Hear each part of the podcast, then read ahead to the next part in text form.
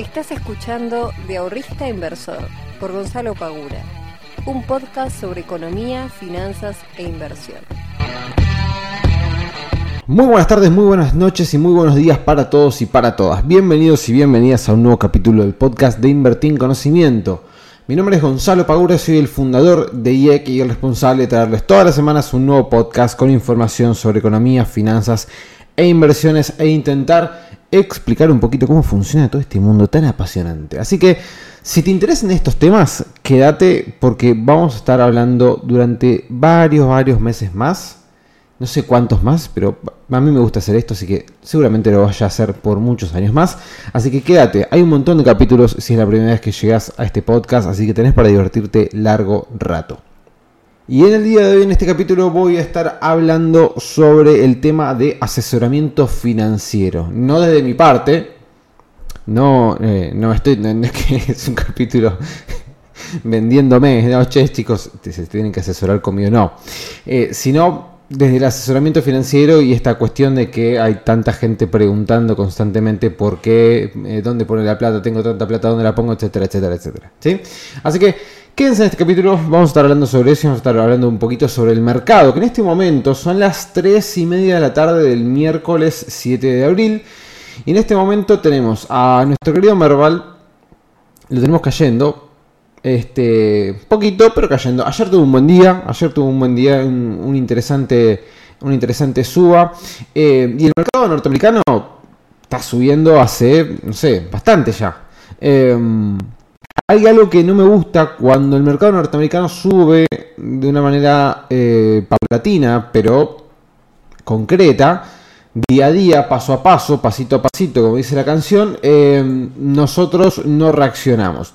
Lo cual es lógico, lo cual es lógico en cierto punto, porque si nuestra bolsa comenzara a subir solamente y por el mero hecho de que la bolsa norteamericana esté subiendo, y podríamos empezar a, hablar de que se estaría formando en la bolsa argentina una burbuja. O sea, para que las bolsas suban, las economías deben necesariamente y las, crecer. O sea, las empresas que componen los índices tienen que estar mejorando sus balances, teniendo eh, rentabilidad, etcétera, etcétera, etcétera.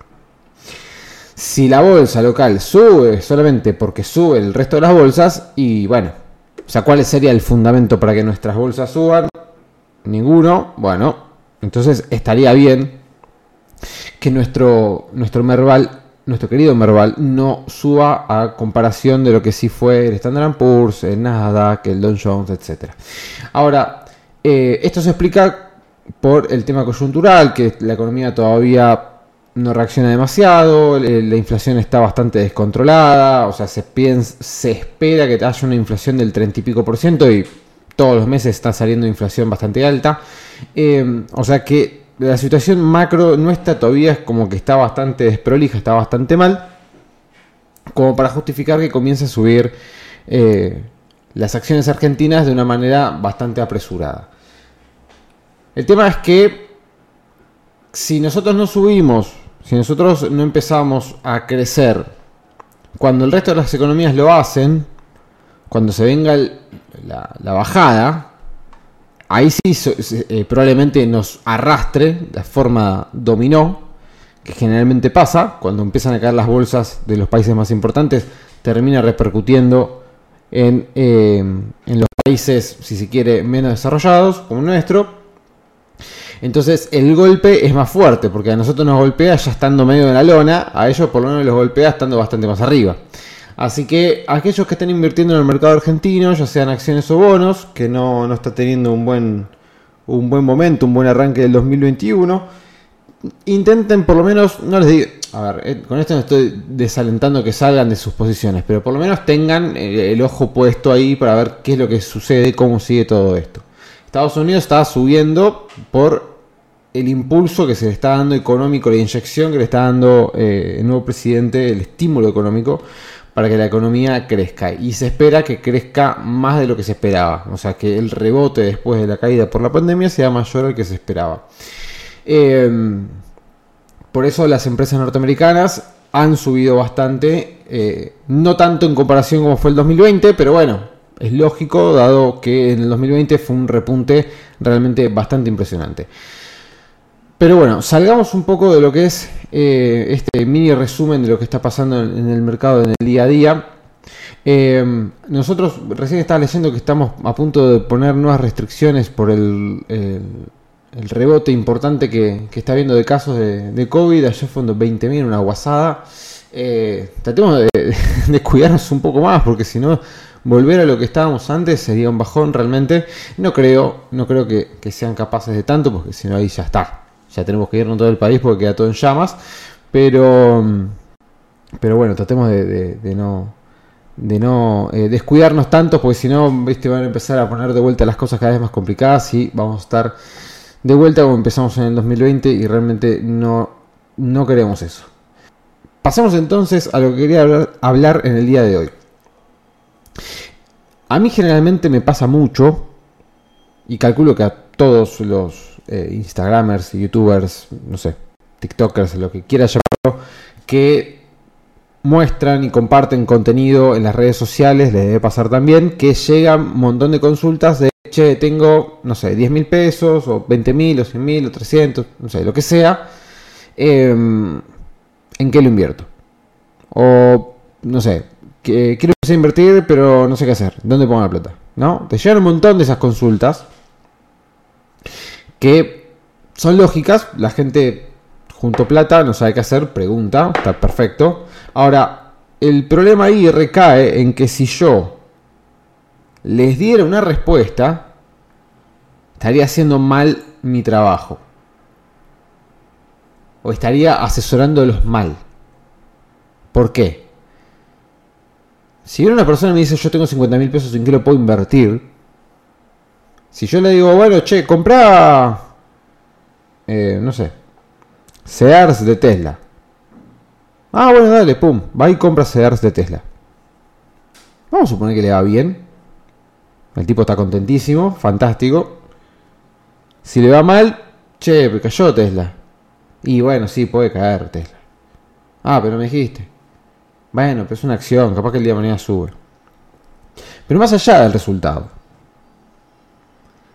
El solo hecho de dar una respuesta concreta a una persona que viene y te consulta sin ningún tipo de indagación es un mal asesoramiento. Y esto no solamente aplica para las inversiones, sino que aplica para un montón de ramas en las cuales cuando uno viene con una consulta, la persona consultada debe indagar acerca de ciertas cuestiones para poder darles una respuesta concreta. Si ustedes el día de mañana se acercan a una persona que comparte contenido o directamente van a un broker, abren una cuenta y le preguntan a un asesor financiero del broker, che, eh, deposité hoy 100 mil pesos en mi cuenta comitente. ¿Los quiero invertir? ¿En qué los invierto? Si el asesor financiero de ese broker les contesta dándoles una respuesta concreta de hacer invertir, no sé, en acciones de Banco Alicia, de IPF y poner plata en, qué sé yo, el Fondo Común de Inversión eh, FIMA mixto, este, renta variable. Por decir cualquier cosa. Los está asesorando mal. Un buen asesor financiero en este caso tiene que indagar, tiene que saber cuáles son los objetivos, cómo están las finanzas personales de esa persona, si es todo el capital que posee o si tiene un resto. Tiene que averiguar si vive solo, si alquila, si tiene una casa propia, si tiene familia, si no tiene familia, si la familia depende de él o no. Hay que averiguar un montón de cosas. ¿Qué objetivos tiene? ¿Qué aversión al riesgo tiene? Parece una estupidez el hecho de, fíjate qué tipo de inversor sos. Y quizás hacer los test puede darte una orientación, pero no deja de ser un test totalmente genérico de 10 consultas que difícilmente puedan llegar a tener un análisis profundo de, vos como persona, como inversor. Eh, por lo tanto, eh, si nosotros no sabemos toda esa información, no podemos asesorar a una persona. A mí mis amigos siempre me han puteado porque me decían, eh, che, Gonza, em, ¿en qué puedo poner plata? Bueno, pero vos la vas a necesitar, primera pregunta, ¿no? ¿La vas a necesitar dentro de poco tiempo o mucho tiempo? No, pero decime en qué poner plata, dale, yo quiero saber en qué poner plata, no, no me hagas preguntas. Y pero si yo no te hago preguntas, ¿cómo te puedo asesorar? Si yo no sé para qué vas a querer invertir esa plata, ¿cómo te puedo asesorar? No puedo. Es necesario saber todo ese tipo de cuestiones porque todo ese tipo de cuestiones hacen al armado de nuestro portafolio de inversión. Y esto mismo aplica no solamente para aquellos que pidan o busquen asesoramiento y ya tienen que saber que deberían indagarlos, y si los indagan, no se sientan em, invadidos. Entiendan que la persona que tiene enfrente está haciendo bien su trabajo. Es correcto lo que está haciendo. Entonces, si les toca un asesor así, pónganse contentos porque están enfrente de alguien que realmente los puede llegar a ayudar. Pero más allá de los asesores, ustedes mismos como inversores deberían tener en cuenta todas estas cuestiones antes de mover un solo peso de su cuenta comitente. Si ustedes ponen en su cuenta comitente, supongamos 100 mil pesos, y se ponen a comprar CDRs, acciones, bonos, fondo común de inversión, no sé, lo que sea, sin previamente analizar todo este tipo de cuestiones, están cometiendo el mismo error que mencionaba antes con el asesor financiero. Están haciendo exactamente lo mismo. No, pasa que yo vi que decían que Microsoft y Coca-Cola repartían dividendos y que... Bueno. Y las vas a tener hasta que cobres los dividendos suficientes como para poder hacerte una plata interesante. Y no crean. Bueno. Entonces, ¿para qué querés comprar Coca-Cola y Microsoft que te reparta dividendos si vas a cobrar 2 pesos con 50? Es muy importante. Esto es algo que es fundamental. Pasa que no se lo. No se lo trata de machacar lo suficiente o no genera demasiadas reproducciones ni, ni demasiados likes ni comentarios cuando uno lo sube a las redes, entonces no lo suben. Pero esto es clave, esto es fundamental. Esto es fundamental. Si vos, que me estás escuchando en este momento, sos la persona que se encarga de llevar dinero a la familia, y vos pones todo tu dinero a invertir en, qué sé yo, algo que es muy riesgoso, estás poniendo en juego no solamente tu dinero, sino el posible futuro de corto plazo de tu familia si te llegue mal. Porque vos sos la única fuente de, ingreso que hay. Entonces vos tenés una responsabilidad doble por sobre la inversión de ese ingreso. No puedes darte demasiados lujos, demasiada... Eh, demasiado margen de pérdida. Mismo si sos una persona que no puede ahorrar todos los meses. Porque si yo soy una persona que me dice, bueno, yo puedo ahorrar todos los meses el 20% de mi, eh, de mi ingreso. Bueno, fantástico. O sea, si a vos en algún momento llegás a tener una cartera que está medio floja, medio para atrás, podés hacer una inyección de dinero el próximo mes y ver de, bueno, o promediar los precios a la baja si conviene, o poner más plata para poder entrar en otro activo financiero y poder hacer este un recupero de dinero si te va bien con ese nuevo activo. No sé, tenés otras posibilidades. Ahora una persona que puede ahorrar una vez cada 3, 4 meses, porque no puede ahorrar más que eso, tiene que intentar bajar su versión al riesgo porque ante una mínima baja no va a tener forma ni de promediar ni de nada por el estilo. Y si necesita la plata va a tener menos plata que antes. ¿Me explico? Entonces, esas cosas son fundamentales y nosotros las tenemos que tener en cuenta al momento de armar nuestro portafolio. No podemos dejarlo de lado y ni hablar los objetivos. Esto lo he dicho un millón de veces y lo voy a seguir repitiendo porque es clave. Y usted me puede decir, no, yo invierto porque quiero ganar plata. Ya lo sé.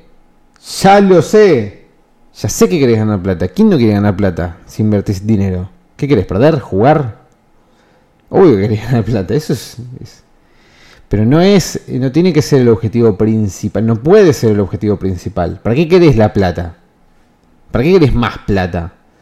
O la otra, todos me dicen, bueno, y en el corto plazo que puedo invertir. Pero ¿qué apuro tenés por tener, por ser millonario, loco? O sea, ¿qué, qué, apuro hay?